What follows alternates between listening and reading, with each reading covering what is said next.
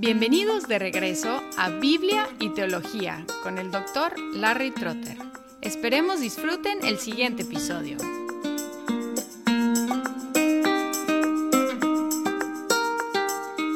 El siguiente tema en esta serie sobre la eclesiología son los medios de gracia. Y otra vez, el concepto de la iglesia si es un concepto objetivo o subjetivo o mixto, afecta cómo entendemos los medios de gracia. Las iglesias que tienen conceptos muy objetivos externos tienden a enfocarse en los sacramentos como los medios más importantes y en la iglesia como el dispensario de gracia por medio de los sacramentos. Por ejemplo, en una misa católica romana, el propósito principal de ir a la misa es comulgar, porque ahí es el medio de gracia más importante. Normalmente no hay mucho énfasis en la predicación de la palabra, sino en la comunión. Además, el concepto externo de la iglesia, estructural de la iglesia, objetivo de la iglesia, favorece un funcionamiento automático de los medios de gracia. Es decir, que el bautismo funciona automáticamente cuando es aplicado. También la comunión confiere gracia automáticamente. Por el otro extremo, tenemos iglesias con conceptos muy subjetivos internos que tienden a negar los medios de gracia y buscan experiencias inmediatas con Dios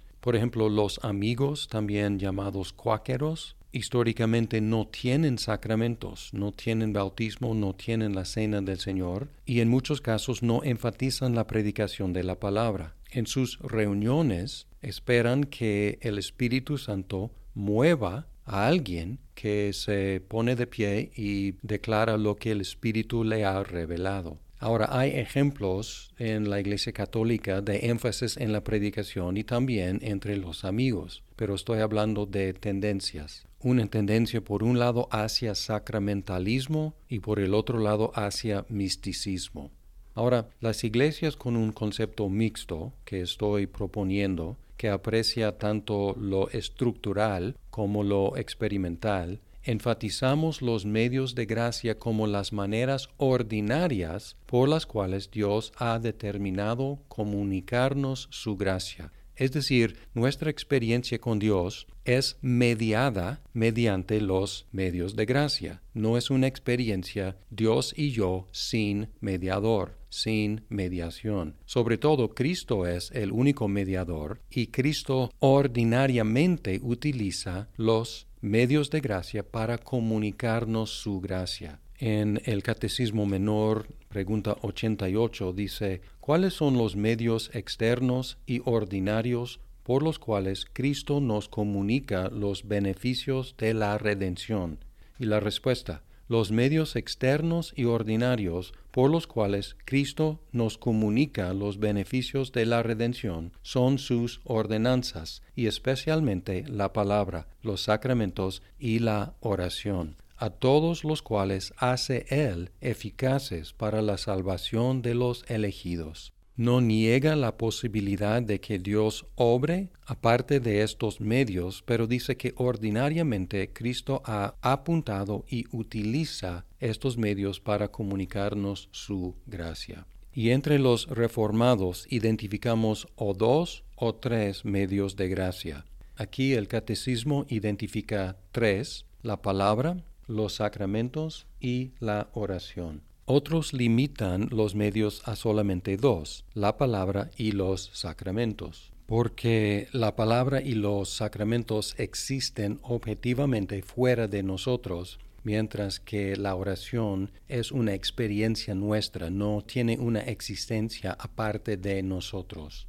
Y vamos a enfocarnos en estos dos medios objetivos. Primero la palabra predicada. Y decimos la palabra predicada o comunicada porque no es una cuestión simplemente de tener una Biblia en el estante. La existencia de la Biblia en la casa o en la iglesia como libro no automáticamente comunica ninguna gracia. No es de buena suerte tener en la posesión una Biblia. Más bien es la palabra predicada que puede incluir diferentes maneras de apropiar la Biblia, escucharla, estudiarla, leerla, escucharla explicada en la predicación.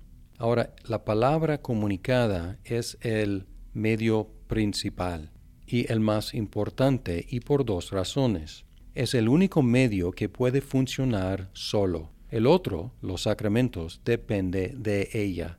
La palabra tiene sentido, la palabra comunica, aparte de los sacramentos, pero los sacramentos no tienen sentido, no tienen explicación, aparte de la palabra de Dios. En segundo lugar, la palabra es el único medio que es instrumento tanto de la conversión como de la santificación, mientras que los sacramentos son instrumentos de la santificación. Es decir, que la palabra es instrumento de nuestra conversión y de nuestro crecimiento, mientras que los sacramentos son instrumentos de nuestro crecimiento. En el prolegómena estudiamos la naturaleza de la Biblia, la escritura, sobre todo su origen y proceso de escrituración, y les refiero a esos episodios anteriores de Biblia y teología. Ahora cuando consideramos la palabra de Dios de nuevo bajo eclesiología, el enfoque está en la palabra predicada. En el prolegómena hicimos la pregunta ¿qué es la Biblia? Ahora hacemos la pregunta ¿qué hace la Biblia? Y es importante porque nos rescata de tratar la Biblia como una reliquia, como un amuleto, como un libro mágico. Además, la Biblia es medio de gracia en manos del Espíritu Santo. La pregunta 89 del Catecismo Menor dice, ¿cómo viene la palabra a ser eficaz para la salvación? Y la respuesta es, el Espíritu de Dios hace que la lectura y aún más especialmente la predicación de la palabra sean medios eficaces de convencer y de convertir a los pecadores y de edificarles en santidad y consuelo por la fe hasta la salvación. En Romanos 10, 14 al 17, aquí encontramos la función de la palabra en la conversión. En el 13, Pablo concluyó diciendo, porque todo aquel que invoque el nombre del Señor será salvo. Y luego hace preguntas, ¿cómo pues invocarán a aquel en quien no han creído? ¿Y cómo creerán en aquel de quien no han oído? ¿Y cómo oirán sin haber quien les predique? ¿Y cómo predicarán si no son enviados? Tal como está escrito, cuán hermosos son los pies de los que anuncian el Evangelio del bien. Aquí enfatizando que para ser salvo uno tiene que invocar el nombre del Señor, para invocar uno tiene que creer, para creer uno tiene que oír la palabra predicada, para oír la palabra predicada alguien tiene que predicarla, para que alguien la predique alguien tiene que enviar al predicador. En Hechos 20, 32 dice, ahora los encomiendo a Dios y a la palabra de su gracia que es poderosa para edificarlos y darles la herencia entre todos los santificados, enfatizando el poder edificador, santificador de la palabra. Además, el texto clásico 2 de Timoteo 3, 16 y 17 dice, Toda escritura es inspirada por Dios, es lo que enfatizamos en el prolegómena, el origen de la palabra, pero luego dice, y útil para enseñar, para reprender, para corregir, para instruir en justicia, a fin de que el hombre de Dios sea perfecto, equipado para toda buena obra. Convierte, como Pablo dijo en Romanos 10, y edifica, como Pablo dijo en Hechos 20 y aquí en 2 de Timoteo 3.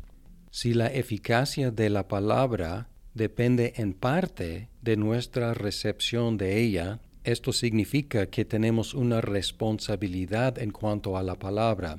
El Catecismo Menor tiene algunas recomendaciones muy prácticas para que tengamos máximo provecho de la palabra. Hace la pregunta, ¿cómo ha de ser leída y escuchada la palabra para que se haga eficaz para la salvación?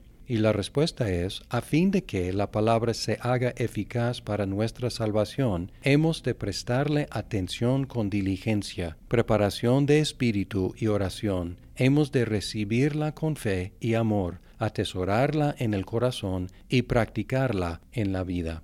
Muy buenos consejos y muy prácticos. Prestarle atención, preparar nuestro espíritu, orar, recibirla con fe, atesorarla en el corazón y practicarla en la vida. Y así, este medio principal de la gracia de Dios será de máximo provecho para nosotros.